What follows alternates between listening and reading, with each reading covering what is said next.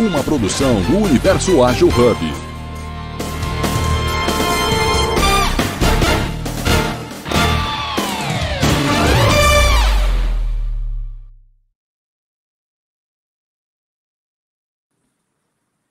Muito bom dia, um maravilhoso dia, muito bom estar aqui com vocês de novo. Meu nome é Eliana Lopes, vamos iniciar mais um encontro maravilhoso do Jornada Ágil 731, hoje com a Ana Paula Tissot, a gente vai falar sobre agilidade emocional. Então, aproveita para seguir o nosso primeiro hub de agilidade do Universo Ágil na sua mídia social preferida, LinkedIn, Instagram, Facebook, Clubhouse, YouTube, Telegram. Basta acessar o link www.universoagilhub.com. Hoje, com o nosso episódio 905, no dia 9 de agosto de 23. Paula, eu vou fazer minha audiodescrição, aí eu passo a palavra para você. Eu sou mulher, morena, cis, meu cabelos e olhos castanhos. Hoje eu estou com uma blusa azul, até combinando com o quadro atrás de mim da minha cidade maravilhosa. Eu uso um óculos com armação preta. E sejam todos muito bem-vindos, bem-vindas e bem-vindos. Fica à vontade, Paula. Muito bom dia, Liana. Um prazer enorme estar aqui com vocês nesse momento tão especial para falar um pouquinho da agilidade emocional, né? Essa agilidade que transformou a minha vida, como eu estava comentando aqui nos bastidores com você, né? Realmente deu uma transformada, assim, tanto na minha carreira, na minha vida pessoal e depois como empreendedora. É uma ferramenta que hoje, assim, me ajuda demais a construir os resultados que eu tenho buscado. Então, tá um prazer enorme de estar aqui com vocês compartilhando um pouquinho desse assunto hoje. E aí vamos começar, né? Como é que quem é você, assim, o que que você faz, qual sua linha de pesquisa e principalmente o que que é essa agilidade emocional? Legal, Liana. Então, é, eu comecei a minha jornada com o universo comportamental em 2012, tá? Então, eu entrei no Sebrae para atuar como coordenadora estadual do Empretec, que é um curso da ONU focado no desenvolvimento do comportamento empreendedor. E ali eu comecei a ver alguns resultados, assim, gente, como é que pode um empresário chegar aqui quase quebrado e depois de uma semana, assim, de muito trabalho comportamental, ele começar a gerar resultados que ele nunca gerou na vida. Então eu comecei a entender que não era só sobre conhecimento técnico, mas que tinha muito da parte de gestão emocional e comportamental, quebra de padrões. Então, ali por 2014, eu comecei a minha primeira formação mais longa, fiz um ano e meio de formação em, neuro, em é, mentoring e coaching, já com base em neurociências, em análise transacional, mas foi em 2018, quando eu estava atuando numa startup, que eu tive assim um baque profissional eu sempre tive um padrão assim de fazer muito, sabe, Liana? De trabalhar demais, de ser a primeira a chegar, a última a sair, de abraçar todos os projetos possíveis, uma dificuldade imensa de dizer não, de me posicionar. Eu queria agradar todo mundo e, e mostrar todo o meu comprometimento através da sobrecarga.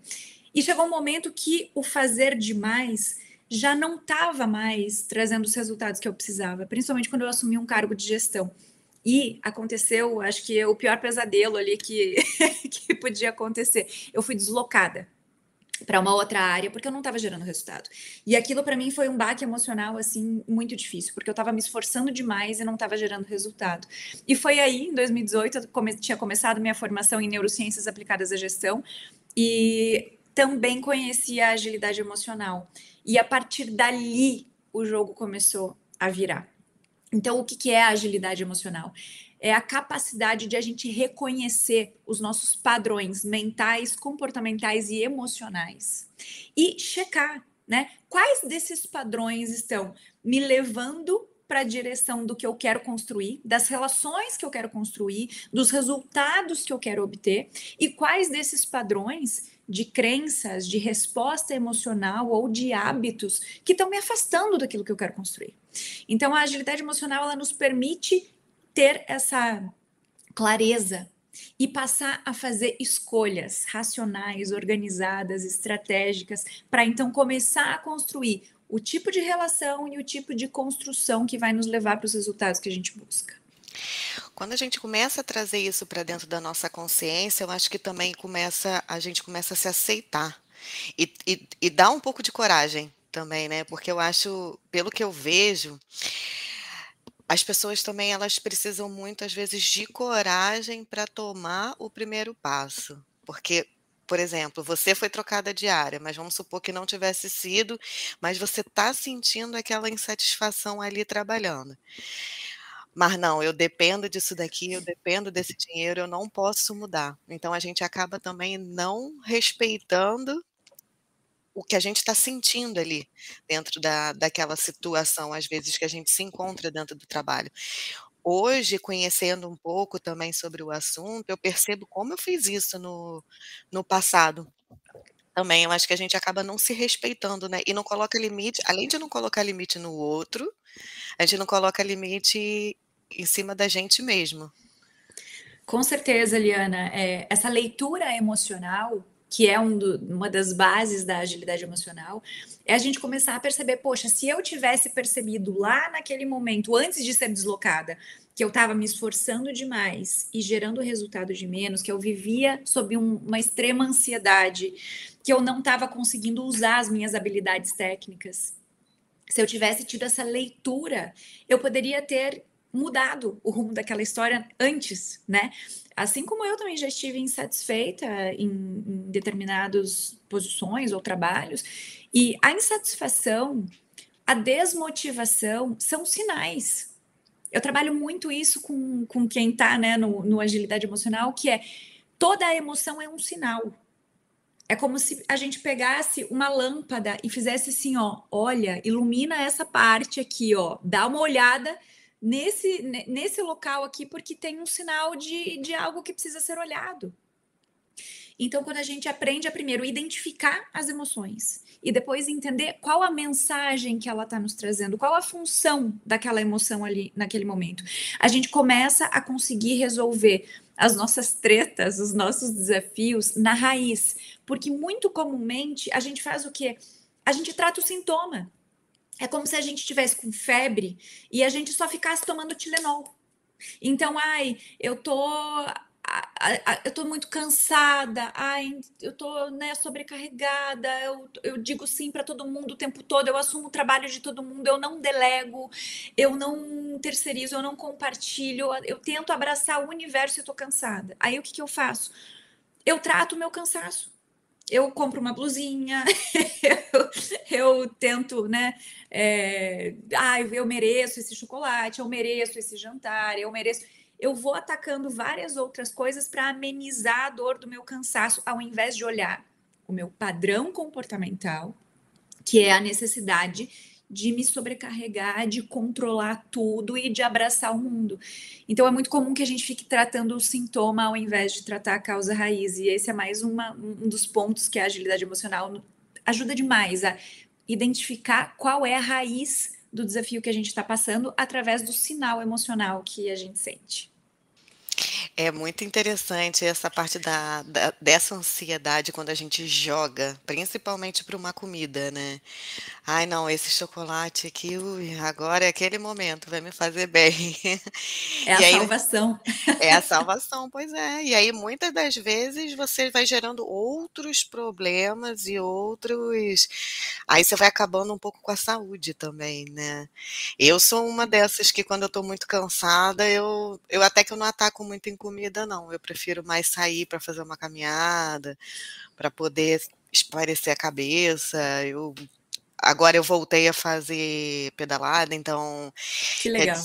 aí eu tô muito nervosa, eu já pego, já saio, não, vou andar um pouquinho, aí volto, aí já volto mais calma. Mas isso também eu acho que apesar de você estar tá treinando seu corpo, acaba também sendo uma fuga também de de repente você não exatamente como você falou, entender ali o sentido, trazer para a cabeça ali, tudo eu, eu gosto muito de falar, tudo que a gente precisa é trazer muita coisa para nossa consciência, que a gente só consegue mudar quando a gente traz as coisas para dentro da nossa mente, para dentro da nossa consciência e percebe aquela situação ali como um todo.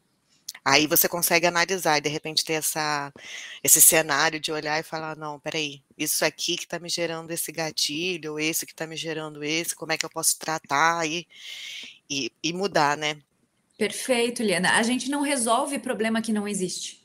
É. Simples assim. Ninguém resolve problema que não existe. Então, enquanto a gente não toma consciência, não, não dá, eu, eu trago muito, uso muito esse termo, enquanto a gente não dá nome para o nosso problema, uhum. o meu problema é esse. E muitas vezes a gente evita olhar. Por quê, né? O nosso cérebro foi programado para evitar a dor e conquistar prazer imediato. É uma programação cerebral. Então, sempre que a gente procrastina de olhar para um problema que a gente está enfrentando, a gente está se protegendo.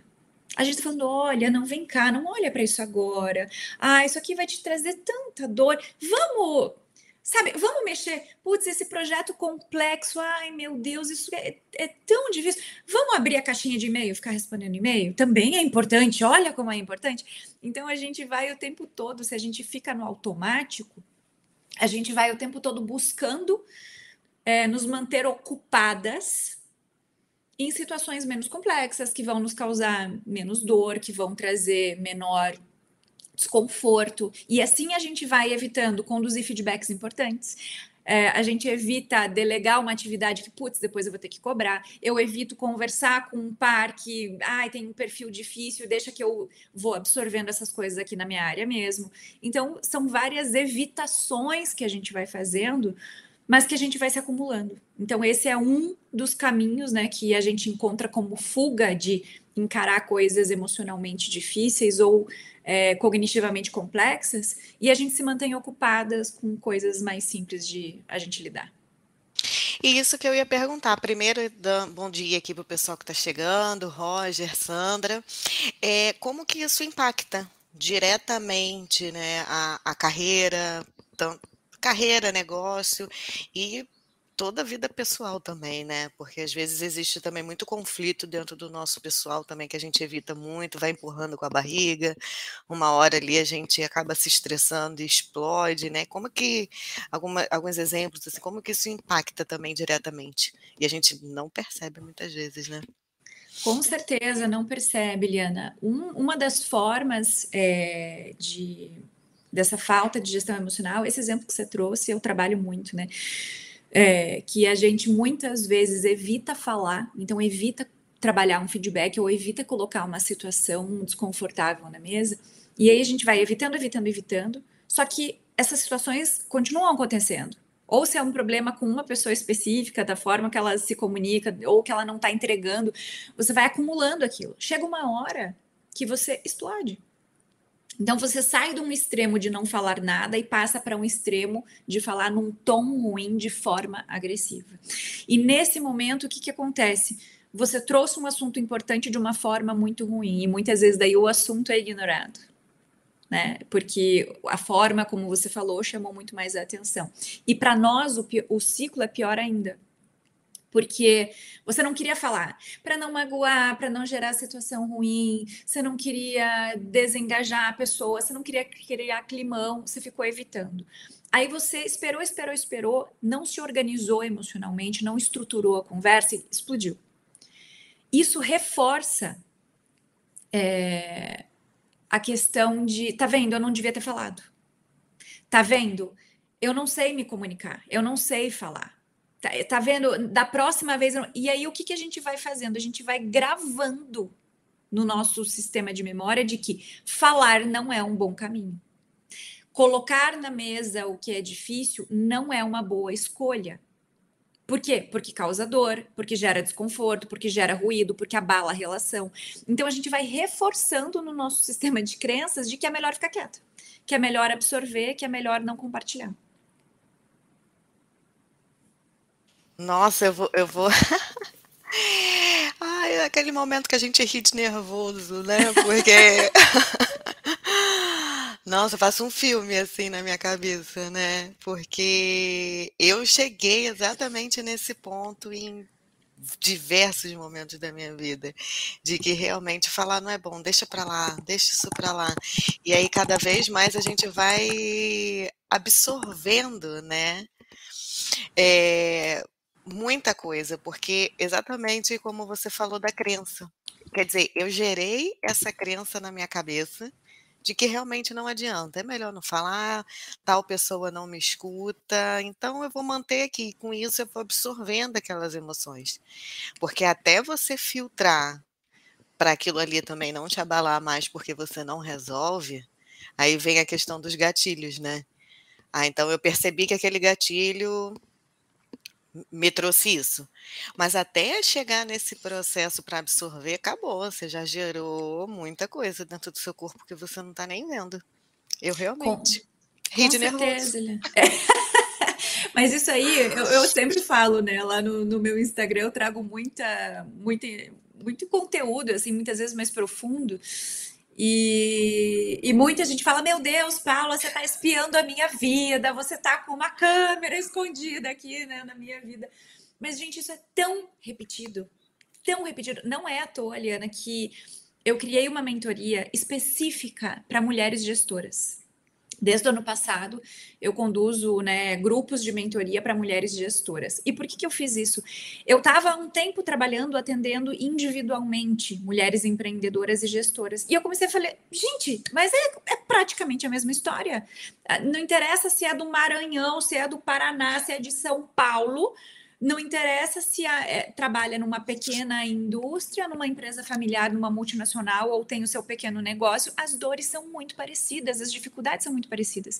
Tem pesquisas que mostram que é, se uma mulher está no mesmo cargo, por exemplo, que um homem, ela tende a receber 20% a menos. E mesmo tendo maior escolaridade. Tá, então no mundo de empreendedoras, também maior escolaridade, menor faturamento, menor confiança no seu negócio. Quando a gente entrou na pandemia, as mulheres usaram muito mais as redes sociais para divulgação, para marketing, para vendas.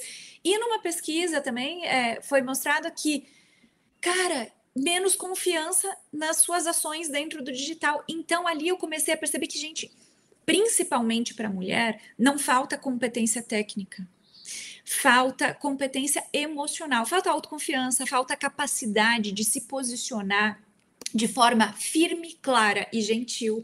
O nosso sistema quente, né, sistema cerebral, que é responsável por até 95% das nossas decisões, ele nos joga sempre para extremos para poder decidir muito rápido. Então, ou eu não falo nada, ou eu falo tudo que vier na minha cabeça do jeito que vier. Então, e não existe só esses dois extremos, né? Então, nós temos uma dificuldade muito forte dessa autoconfiança, desse posicionamento, de uma comunicação mais firme, mais assertiva. E uma outra questão, eu vejo muita dificuldade em trazer um olhar é, menos emocional para o trabalho. Então, uma coisa que eu trabalho muito forte é, principalmente com as gestoras, né? A gente não faz gestão por emoção. A gente não faz gestão por percepção a gente precisa aprender a organizar as nossas emoções para fazer uma gestão baseada em dados, fatos e evidências. Quando você vai conduzir um feedback, você não está, ai meu Deus, eu vou magoar. Não, você vai trazer dados, fatos e evidências, falar do que era esperado, do que está sendo conduzido, quais os impactos da forma que está sendo conduzida e o que precisa ser ajustado. Então, é tirar essa coisa muito carregada emocional, né? De abordagens, ou quando vai apresentar um projeto, apresentar um pedido para uma diretoria, para uma sociedade, é, cuidar com essa coisa de, ah, é porque eu sinto que as pessoas, então, não. Quais são as evidências? Olha, a gente está com um aumento do absenteísmo, a gente tem, aumentou o número de demissões, o número de entregas, a qualidade da entrega está baixando. Quer dizer, são evidências do que você está vendo, né? Então, esse é um outro trabalho que também a gestão emocional permite que a gente pare, respire, organize e passe a ter um olhar mais estratégico, muitas vezes mais organizado racionalmente e com mais base em dados, fatos e evidências eu dentro do meu negócio agia muito por emoção. Então eu colocava lá um post para chamada de um curso meu. falava: "Ah, esse post é tão lindo, eu amo ele. Amo esse conteúdo, nossa, vai tocar no coração das pessoas". E eu deixava lá. Eu não olhava se esse post estava de fato vendendo o que eu precisava vender. E Liana, perdi muito dinheiro assim. muito dinheiro assim. E é claro, né? É, a gente hoje todos os conteúdos continuam passando por mim, eu escolho, eu defino cada palavra que está lá, mas quando eu, vou colocar dinheiro na divulgação, eu preciso considerar o que está performando melhor e não o que eu gosto mais. Então, é, é ter esse olhar mais organizado, com as emoções organizadas e tomar decisões mais pautadas em dados, fatos e evidências. Isso ajuda demais a gente a avançar na carreira, nos negócios, alcançando mais os resultados que a gente busca. É incrível isso, né? Porque até ia te fazer uma pergunta, eu acho que a mãe, ela, a mãe, a mulher, ela acaba sendo uma mãezona, né? Mesmo que às vezes não tenha filhos. Eu acho que vem um pouco também desse, dessa herança cultural que a gente traz um pouco, até porque muita mulher até hoje, né, existem famílias muito tradicionais, ela é criada para isso, né, para abraçar, para cuidar, porque é, hoje a gente já tem uma geração diferente, mas ainda você vê muito resquício ainda de, não, você precisa é, cuidar de tudo, cuidar da casa, cuidar do marido, cuidar dos filhos, então ela, muita mãe já cria nessa condição, então, acho que isso também re relaciona muito com isso, porque você vai crescendo com essa mentalidade, e às vezes, quando você se torna uma líder, uma gestora, e até dentro do seu empreendimento, você tem aquilo ali de abraçar. Até inconsciente, eu acho, né? Muito, Liana, muito, muito. É, isso que você falou de ser mãezona é um dos primeiros pontos que a gente trabalha lá na mentoria, que é clareza de papel e prioridades. Então, além de eu fazer um trabalho lá da clareza do papel, quais são suas prioridades, é nisso aqui que você tem que focar. Todo o resto, essa lista enorme que você fez aí, gente, são coisas que são tuas, é, é do teu papel. Você não devia ter delegado isso. Então, só aí tem um ganho de tempo e energia absurdo, porque realmente existe essa tendência de fazer o seu trabalho, o trabalho do técnico, o trabalho do estagiário, o trabalho do carteiro. Tipo, é uma coisa assim maluca, sabe? E é uma prova constante de se eu dou conta de tudo, significa que eu sou merecedora de ser amada, acolhida, aceita, respeitada. E quebrar essa crença, primeiro mentalmente, já é muito difícil, porque a gente realmente foi estimulada durante toda a nossa caminhada, a mulherada aí dos 30, 40, 50, né? A gente foi muito estimulada a cuidar, a fazer por si pelo, e pelo irmãozinho, a ter, né, esse, esse trabalho. E eu falo muito, né, que os nossos registros são também através das nossas experiências pessoais. Eu, como vim desse drive de fazer muito, e ser reconhecida primeiro dentro da minha casa, eu com sete aninhos vendia os busões de lã que minha mãe costurava para ajudar na renda de casa, então eu levava para a escola e vendia os busões de lã. Com 11 anos eu trabalhava panfletando, então eu comecei desde muito cedo a trabalhar minha autonomia e a minha independência financeira. E quanto mais eu fazia isso, mais eu recebia da minha família, né? Meu Deus, a Paulinha é um avião, meu Deus, como essa menina se vira.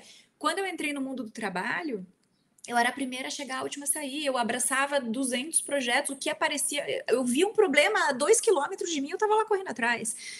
Por quê? Porque eu tinha essa gana do. Nossa, sempre que eu faço isso, eu escuto. Nossa, a Paula é ponta firme. Quer resolver um problema? Procura a Paula. Procura a Paula, que ela, assim, ó, com ela dá para contar. Então, isso tudo foi reforçando demais esse comportamento que, opa, através da sobrecarga, do excesso de doação e do meu sacrifício pessoal, eu vou ser amada, acolhida, aceita, respeitada, admirada. Então, além do que a gente recebe de estímulos durante a nossa criação, ou a gente teve uma mãe muito guerreira, um pai que foi muito. A gente também depois vai passando pelas nossas próprias experiências pessoais e sendo reforçada a seguir alguns comportamentos e linhas de pensamento e padrões emocionais. É, tô, eu tô aqui assim de novo, ó. Ah, achei bonitinho você falando, porque eu também não. Eu era novinha, eu fazia um monte de pulseira, eu faço crochê desde muito nova. Aí eu também fazia um monte de pulseirinha para vender na escola, eu vendia beça também. E a minha mãe até hoje ela faz isso, né? De chegar e. Nossa, porque a Liana sempre correu atrás, sempre foi atrás do dinheiro dela, sempre.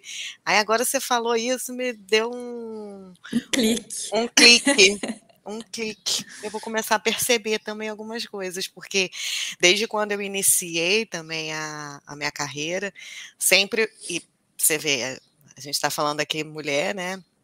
E eu, de uma carreira de TI, eu sempre fui a única mulher na minha equipe, às vezes, muitas vezes, dentro de faculdade, na sala de aula também a única mulher, e aí eu me, eu me encolhia, né? Porque aí você não é ouvida, aí você tem essa questão da diferença salarial, tanto que, nossa, eu já ouvi muita gente falando que isso é balela, que isso não existe, e eu fico, gente, eu passei por isso, já aconteceu isso comigo, e então, assim, e de fato, eu, muitas vezes eu não tinha aquele reconhecimento que inconscientemente eu coloquei para mim. Então, ou seja, é também a expectativa que a gente gera em cima do daquilo, né? E muito inconsciente, porque você vê, eu nunca tinha percebido isso que você falou até agora. E isso também gera uma satisfação. É aquele chocolatezinho ali que você está procurando que você não está achando, que não tem ali. Exatamente. E, o, e o, a busca do reconhecimento, Liana, na minha percepção, ela não precisa ser necessariamente um problema. Tudo que a gente faz, a gente espera um resultado. É natural. Ninguém faz nada de graça. A gente quer obter alguma coisa, né? O problema começa onde? Na minha experiência, né? É que a gente passa a buscar o reconhecimento através do sacrifício pessoal. Então a gente não está é, ali muitas vezes focando em resultado, Muitas vezes você está lá fazendo 500 mil atividades, mas você está gerando um impacto real com a tua presença, com a tua dedicação? Quais benefícios você está de fato gerando? Quais impactos você está de fato gerando? Quais resultados você está realmente trazendo para o lugar onde você está? Ou você está só se esforçando? Porque eu, por décadas, busquei o reconhecimento pelo meu esforço e não pelo resultado real que eu estava gerando. Eu queria que as pessoas vissem, nossa, olha como ela doa a alma dela aqui. E na verdade, quando a gente tá entra para o mundo do trabalho, a gente começa a perceber que esforço não paga conta. É bem simples. Esforço não paga conta. Então, se a gente não para para pensar, peraí, do meu papel aqui, do que eu tenho para fazer, seja eu como empreendedora, eu como gestora, eu como profissional dentro dessa empresa. O que é esperado de mim? O que eu preciso fazer para de fato contribuir com os resultados que são esperados, com as metas que precisam ser construídas?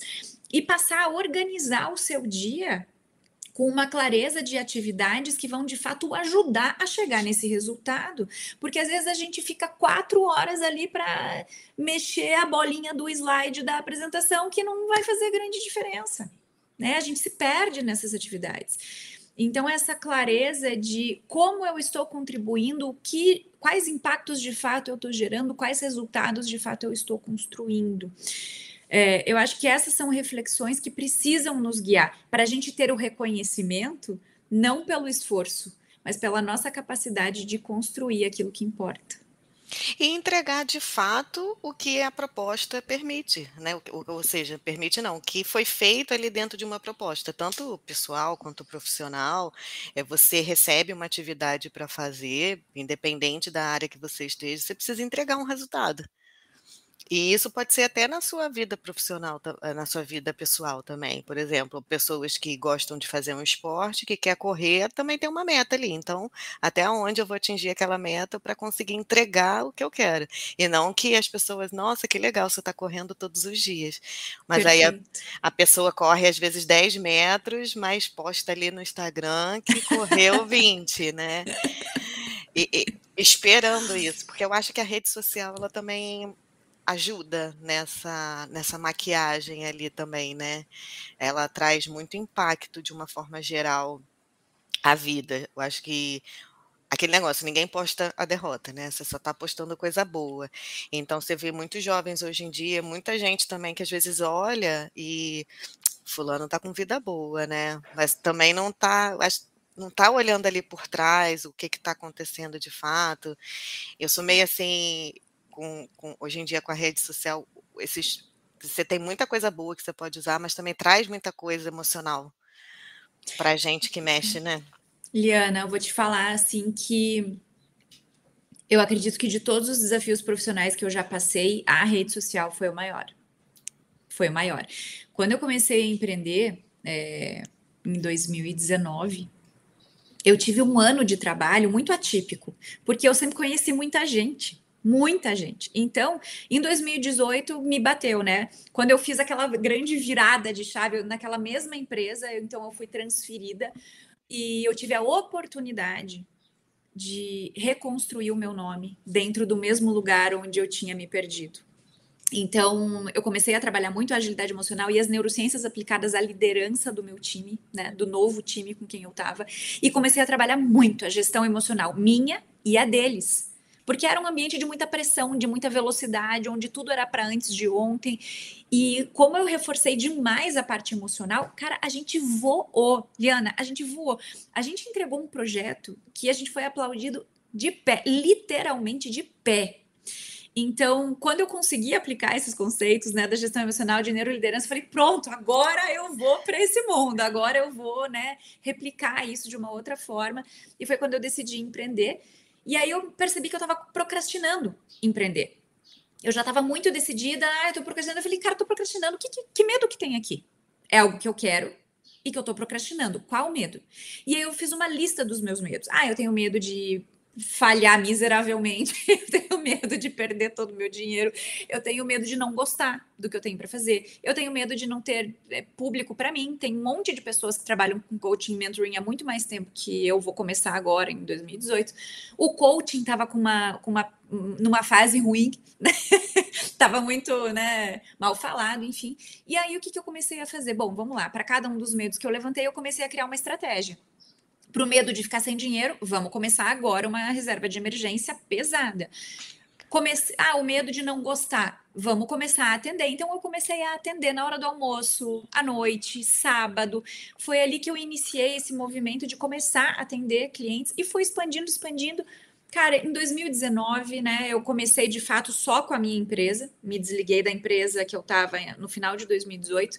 E 2019 eu rodei o Paraná com o curso que eu desenvolvi na época de neurociências aplicadas à liderança, exclusivo para startups. Então, eu vinha de uma startup, então fui ensinar muito daquilo que eu tinha aprendido. Quando chegou 2020, cara, eu estava com um ano de empresa, pandemia, todos os meus projetos foram engavetados e o único post que eu tinha no Instagram era de uma caipirinha que eu tinha tirado foto em Florianópolis em 2017, sei lá quando. Era o único post que eu tinha. E aí, quando eu olhei, eu falei, gente, como é que faz isso aqui, né? E aí, Liana, foi muito difícil, porque eu achei, eu tinha tido essa primeira experiência de, nossa, eu voei. O primeiro ano de empreendedorismo, eu voei, trabalhei um monte, foi uma maravilha, foi lindo. Falei, bom, conheço muita gente, vou chegar na rede social, vou divulgar meu curso aqui e vou vender um monte. Eu vou bombar, só que não. Liana, eu jurava que eu ia bombar e eu bombei, só que só que para menos. Foi terrível, assim. Então, é, eu comecei a postar, postar, postar, entrava quatro pessoas novas, saía cinco, e puta, não vendia nada. O único curso que eu coloquei lá para vender, das quatro vendas, três eram para minha família. Foi assim, foi um desastre, um desastre. E eu comecei a estudar o marketing digital, fiz curso, me aprofundei. Eu tive uma época que eu fazia três posts por dia. Nossa, é bastante, né? Três posts por dia, sozinha, eu fazendo a arte, eu fazendo, fazendo tudo. Então foi uma luta, assim, por aceitação. Enfrentei muitos medos de ser criticada, de ser julgada, eu ia falar isso, agora vi, iam vir outros medos ali do cérebro ainda falando assim, viu? Eu te falei que não era para você se meter com isso. Não entra nesse terreno, volta, volta para o seguro, né? Volta para o seguro. Mas assim, foi um, eu falo que foi uma, acho que a, a o MBA mais incrível que eu passei nos últimos anos foi essa sequência de redes sociais. Inclusive, lá nas minhas redes sociais, estava falando isso essa semana. É, eu deixo tudo lá. Então, se você for olhar lá no meu primeiro vídeo, é, então, olha, é importante. Sabe, um design horroroso, mas horroroso. e aí você vai passando na linha. Eu não apago nada, eu, eu deixo isso para ver, né? Porque o que, que eu espero, Liana, que no ano que vem, daqui um ano, eu olho para tudo que eu estou fazendo hoje e eu falo, meu Deus, como eu melhorei.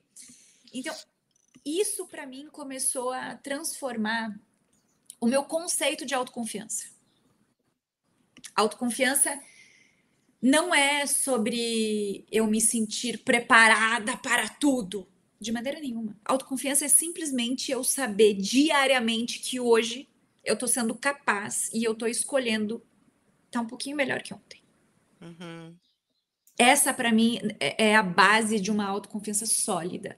É o olhar para seis meses do que eu tinha construído e falar, cara, como eu cresci. Isso me traz a confiança de que eu sempre poderei estar em movimento, eu sempre poderei escolher seguir evoluindo, crescendo, melhorando. Eu falo que a vida é gerúndio. crescendo, evoluindo, melhorando, me aprimorando. E Ai, adorei. Não vou esquecer mais, porque olha, gerundismo é uma coisa que eu trabalho rapidinho aqui, né? Eu trabalhei muitos anos como telemarketing no início, lá ah, atrás, é? e era uma, uma batida muito forte de gerundismo, porque todo mundo fala, né? Tô falando, tô fazendo. E aí eu amei quando você falou isso, porque é uma coisa que meu ouvido é muito treinado, né? Então, e a vida é muito isso, né? Realmente. É. E isso é o grande conceito da agilidade, né? A gente é entender a não linearidade da vida. A gente, eu assisti, eu tenho falado em vários, é, vários episódios aqui de uma aula maravilhosa que eu assisti sobre a anticarreira, de um professor chamado Joseph, agora esqueci o sobrenome dele, é, no MBA lá que eu tava, que eu tô terminando, e porque ele, ele cita um exemplo muito bom. Por que fazer plano A e plano B? Você tem que fazer A, B, C, D. E o sentido da anticarreira é exatamente isso. A carreira, você não precisa ter uma carreira com um caminho só. Você pode ter bifurcações nesse caminho, porque hoje você tem um propósito, uma, uma missão ali, e de repente amanhã você aquilo ali já não está não, não tá mais te realizando, então você vai para outro. Então, aí ele fala também do conceito em T, para você fazer, na verdade, um conceito num pente, né, com vários pilares, porque cada um vai fazer um sentido em uma parte ali da, da, da sua vida né? Então, e a gente precisa também ter essa agilidade emocional para aceitar isso, porque como eu estudei 20 anos da minha vida e agora eu vou trocar de estudo, agora eu vou fazer uma outra coisa. A gente também não se permite, né? A gente carrega um pouco essa culpa. Eu larguei uma época TI, e fui cozinhar, porque eu amo cozinhar, eu abri uma hamburgueria e muita gente falou. Aí veio de novo também minha mãe lá na época, você estudou 20 anos da sua vida para fazer outra coisa agora? A gente tem muito isso também de não aceitar cada momento ali também como acontece na vida. E aquele momento ali para mim, eu quis aquilo dali e foi uma ótima experiência que eu trouxe, né? 8 e 10, deixa eu só fazer aqui um reset de sala rapidinho. Hoje dia 9 de agosto de 2023. Maravilhoso episódio sobre agilidade emocional com a Paula. No nosso episódio 905, a gente falou muita coisa, muita, muita, muita coisa legal de desse trabalho essa necessidade desse trabalho comportamental, foi difícil falar agora, que não é só o conhecimento técnico, né? A gente precisa trazer muita coisa para dentro da nossa cabeça, principalmente quebrar padrões. Hoje a gente ainda consegue ter essa abertura de falar muito de soft skills, né? Não só isso dentro da, da, das corporações, a gente não traz só o hard ali, a gente consegue, né, ter essa frente para desenvolver o nosso lado emocional. Então, a gente precisa muito reconhecer ali nossos padrões, a insatisfação, toda emoção são sinais, a gente ter ali uma identificação do que a gente está sentindo, quais as mensagens que elas estão trazendo para a gente, trazendo ali para dentro da nossa consciência, para a gente poder mudar a meia lista do medo. Vou começar a praticar a lista do medo, porque eu também tenho aberto algumas frentes agora que eu fico, eu vou, eu só vou. Mas quando tá para acontecer, eu eu travo. Muitas vezes eu travo eu fico, meu Deus, será que eu vou, será que eu não vou? E aí, quando eu me permito super dar certo, ou se não der certo, eu, eu consigo ter uma visão de um todo para poder olhar e ver também o que não dá certo. Eu também, eu faço um monte de coisa, né? Então, como fotografia, eu sou que nem você. Eu guardo tudo também, porque eu gosto de olhar para trás e falar, nossa, como eu melhorei. Eu tenho foto de 2016, 2017, quando eu comecei a fotografar, que às vezes eu, eu olho assim e fico, nossa, nossa, que coisa horrível, ainda bem que hoje eu já estou melhor. E daqui a um ano fazendo esse processo também que você falou, né. Achei muito legal quando você trouxe que o nosso cérebro ele é feito para evitar dor, então realmente a gente está sempre se protegendo e às vezes nisso que vem essa sabotagem, né, nossa auto sabotagem, né. Com certeza. E a gente falou muito de mulher e eu até queria perguntar uma coisa aqui que a gente comentou também nos bastidores, né, sobre esse impacto da vida da mulher e a culpa principalmente a culpa. Eu acho que a culpa to, todo mundo sente, né? Independente de ser homem ou mulher. Mas eu acho que a mulher, e às vezes quando ela é mãe, a culpa ela é uma coisa que é muito difícil de, de você lidar. Aí queria agora a gente entrar nesse, nessa parte aqui da, da culpa, né? Como é que a gente consegue trabalhar um pouco isso e como que isso impacta realmente, pode gerar resultado negativo e tanto pessoal quanto profissional. Com certeza, Eliana, a gente realmente parece que vem plugada já com a culpa vem no chip, né? e quando se torna mãe é mais difícil ainda. Eu ainda não sou mãe, mas muitas das minhas clientes são e sofrem, né? É, vem com um sofrimento muito forte com isso. E a culpa ela vem basicamente do quê? De uma expectativa completamente distorcida da realidade. Porque para você se sentir culpada, você tem que ter um parâmetro que você não está cumprindo. E é esse parâmetro que a gente precisa trabalhar. Enquanto a gente não ajustar essa, essa referência da mulher que dá conta de tudo, que faz tudo, que consegue tudo e que consegue equilibrar todos os pratos, tem uma abordagem no livro da Coragem de Ser Imperfeito da Brené Brown, que eu sou muito apaixonada, assisto acho que desde 2014 os vídeos e livros dela, é, onde ela fala que o grande problema da culpa não trabalhada é o quê? Muitas vezes você tá lá se sentindo culpada. E quando você não tá, quando você não sente a culpa, você se sente culpada por não sentir culpa. Porque é, é, como se a sociedade esperasse de você que, assim, não, tudo bem, você não dá conta de tudo. Isso eu até aceito, mas pelo menos se sinta culpada. Pelo menos tenha vergonha, tenha uma dor, carregue uma culpa de você não ser tudo que você devia ser. Carrega alguma coisa aí, por favor, né?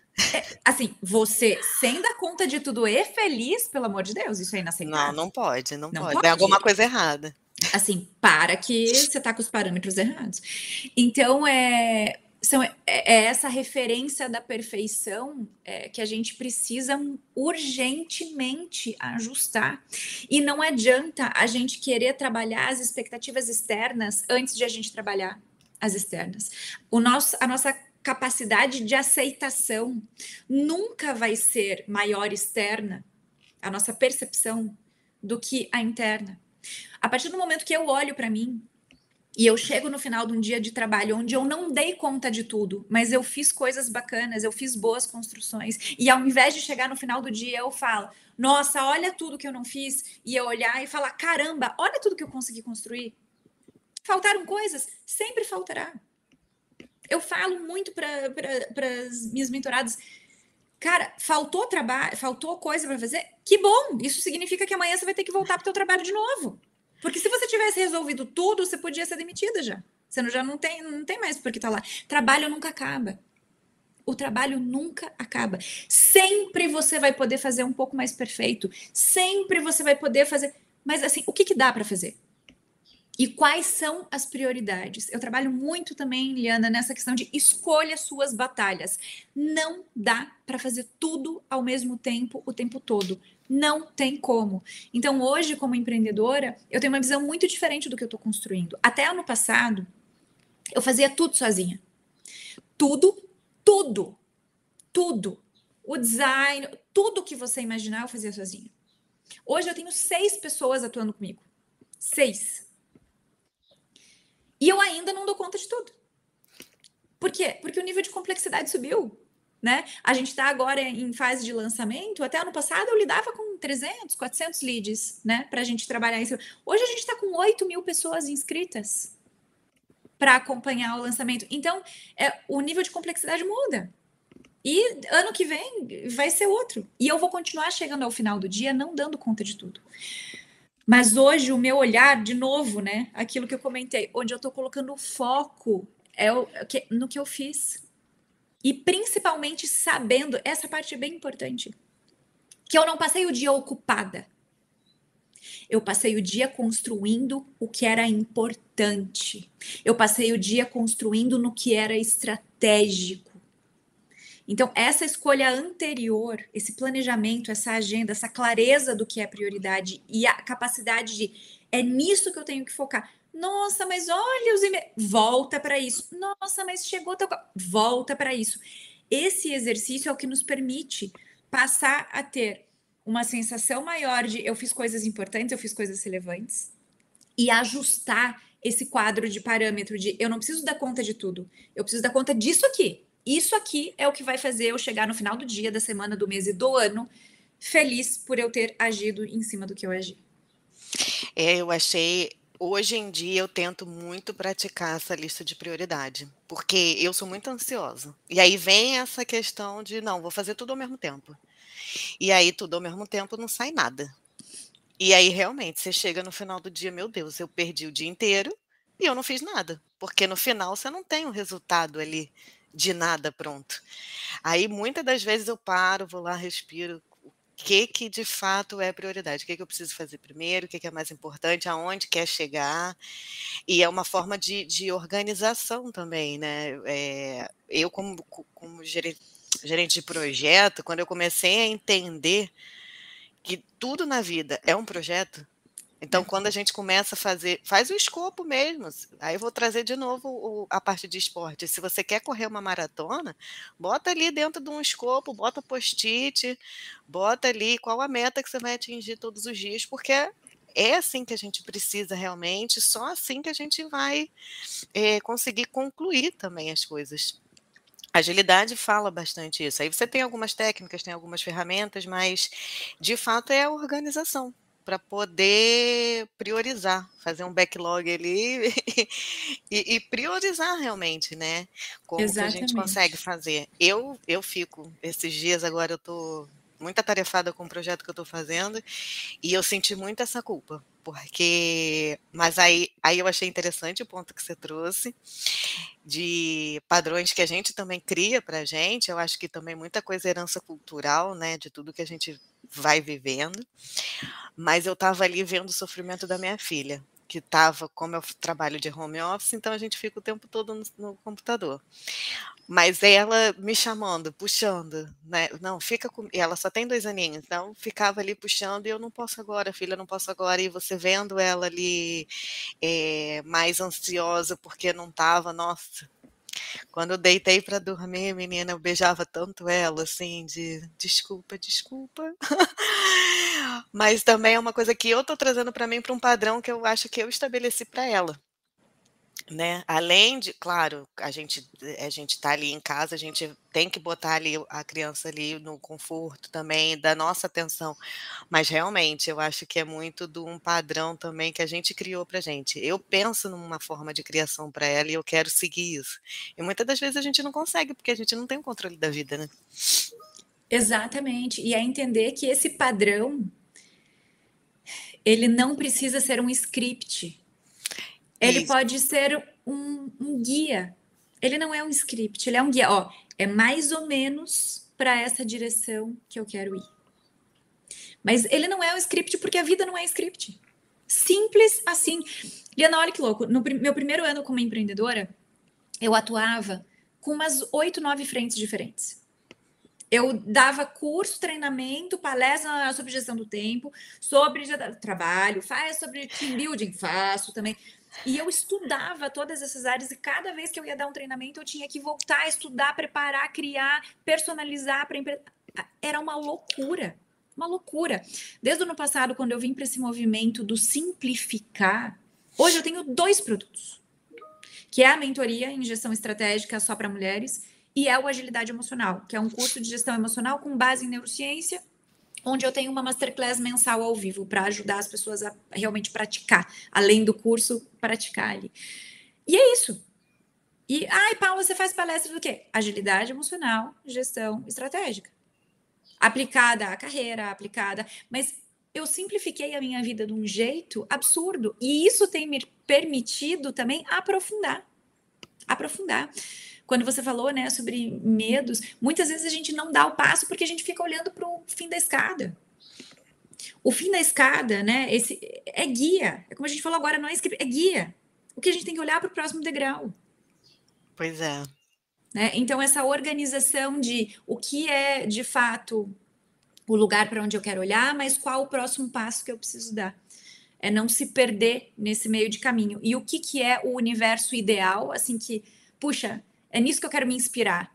E o que, que é o real, com o que, que eu vou lidar de fato, com o que, que eu vou agir de fato, sem me frustrar pelo ideal, porque o ideal vem o quê? Para dizer, nossa, é, isso aqui seria o, o, a pintura bonita, mas assim, agora a partir da minha realidade, como é que eu me aproximo em, em alguns momentos daquilo que está desenhado ali? E aí organizar, né? Organizar as emoções, porque com culpa daí você não faz nenhuma coisa nem outra, né? Aí você fica ali, aí você volta para o trabalho, mas está pensando lá, daí você está com a, com a tua filha pensando no trabalho, e você não está presente em nenhum momento, né? E, no final você não dá conta de nada, né? Exato, exato. E é, é, até dentro dessa culpa, eu lembrei da, da minha comadre, que eu vou até passar esse episódio para ela. Nem sei se ela tá, muitas vezes ela ficou ouvindo indo para o trabalho. Ela, uma vez a gente conversou sobre isso, até falei com você, né, no, nos bastidores, sobre a questão de não se permitir descansar. A gente tem que ser sempre a super heroína. Eu tenho que dar conta da casa, eu tenho que dar conta do filho, eu tenho que dar conta da comida, do trabalho, do meu estudo, porque eu quero crescer. E aí eu não descanso porque eu não tenho tempo para descansar. Aí eu não estou nem procurando ali o chocolate. Eu realmente eu não quero porque é, eu não tenho tempo nem para descansar. Porque se eu descansar, não estou deixando de fazer isso, isso e isso. Como também que a gente se permite a essa esse, ter esse momento. Um dia eu vou sentar aqui, eu vou assistir a minha série que eu, eu consigo hoje, hoje eu tenho conseguido fazer isso, mas eu fico meio mal ainda. Eu ainda não lido muito bem com isso. De não, hoje eu vou sentar, quero só assistir minha série, ou quero só ir para um parquinho aqui com a minha filha, e tá bom, tá ótimo, não tô perdendo nada, muito pelo contrário, tô ganhando. Porque a gente ganha qualidade de vida quando a gente faz isso, né? Liana, vou te falar assim, ó. Na minha experiência, para quem tem esse, essa pegada do fazer, do realizado, sabe, do precisar estar tá ocupada. A única, de verdade, a única coisa que eu conheço que funciona, que é o que eu faço para mim, é que assim, eu valorizo demais a realização e a produtividade. São valores para mim assim que, sabe, é, é muito importante muito importante. Talvez daqui a algum tempo seja menos, mas hoje é muito importante e eu não posso, não adianta lutar contra isso, para mim é importante. Então, o que, que eu faço? Eu, eu jogo a favor do meu valor, que é o quê? Eu tenho plena clareza que quando eu tô esgotada, quando eu tô cansada, eu demoro quatro horas para fazer um negócio que eu podia fazer em uma hora e meia. Porque eu começo, eu paro, eu levanto, daí eu vou pegar um café, daí eu volto, daí eu mexo de volta, daí eu penso, meu Deus, eu tenho tal coisa, daí eu paro, volto. E quando eu vejo, levou quatro horas para fazer uma coisa que eu faço uma hora e meia. Então, o que eu faço é, eu incluo os meus pontos de descanso e eu digo não para atividades pela minha performance. Por oh, amor legal. minha porque eu sei que assim, eu quero performar. Por exemplo, ontem eu dei mentoria até nove da noite eu precisava ter colocado alguns stories no ar, porque hoje começa a, a primeira aula ao vivo à noite. Eu precisava ter colocado alguns stories no ar. Mas eu tenho muita consciência hoje, né, de que nada, nada do que eu fizesse ontem às nove da noite traria melhores resultados do que eu ir dormir nada faria com que hoje eu tivesse um baita dia extremamente produtivo, com uma construção que eu vou chegar no final do dia e vou me, me orgulhar, do que ontem eu saí da mentoria e dormir. Então, nesses momentos, eu, eu falo, cara, então é isso. A mesma coisa, tipo, nada vai me trazer a, a recarga de bateria do que eu ir passear com meu marido e minha cachorra e, e curtir esse momento. É disso, é dessa energia que eu preciso para depois eu trabalhar bem. Então, é essa consciência, essas negociações internas que eu tenho feito para de fato ter os meus momentos de prazer, de lazer e de descanso. Mas aí é o método que você achou, né? E até de priorização também. Eu hoje eu, eu gosto muito também de não atrasar nas coisas que eu faço. Então, eu prefiro adiantar X coisa que eu preciso fazer e já me programar. Não, ali amanhã eu já vou adiantar aqui, que aí amanhã eu fico tranquila, já fico de boa, já vou fazer isso. Muitas vezes também não funciona assim, você só acorda e que nem você falou, hoje eu não vou performar, hoje eu não vou dar o melhor de mim, eu podia estudar isso aqui em uma hora, eu vou levar três, porque eu vou levantar, eu também tenho o meu pet aqui, vou cuidar dele, vou fazer.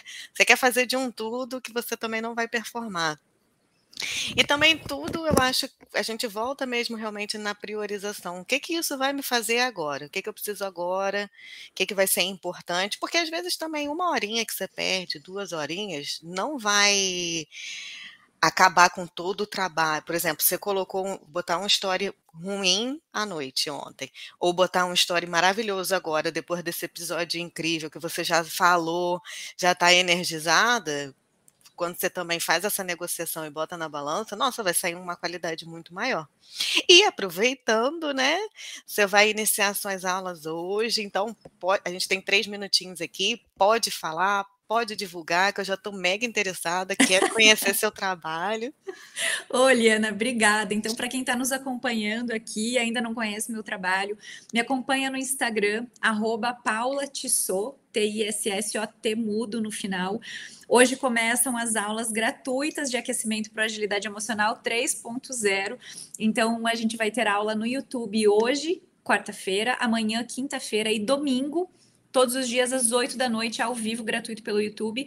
E no domingo a gente abre as inscrições para Agilidade Emocional 3.0 que vem agora com um módulo novo inicial, todo pegado com ferramentas de coaching, sabe, Liana? Porque eu senti, através desses últimos anos, que precisava ter um, um, um estímulo mais pegado ali com base em neurociência e coaching para as pessoas aplicarem, realizarem colocarem a mão na massa.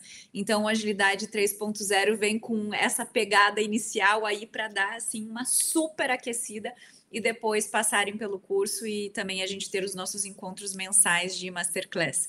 Então, arroba Paula Tissot, vai ser um prazer recebê-los por lá. Ah, eu vou acompanhar, com certeza. Eu amei, amei, amei. Nossa, assim, só nesse bate-papo rápido é, é incrível como vários insights, vários gatilhos que você começa a, a perceber, assim, de uma forma geral, né?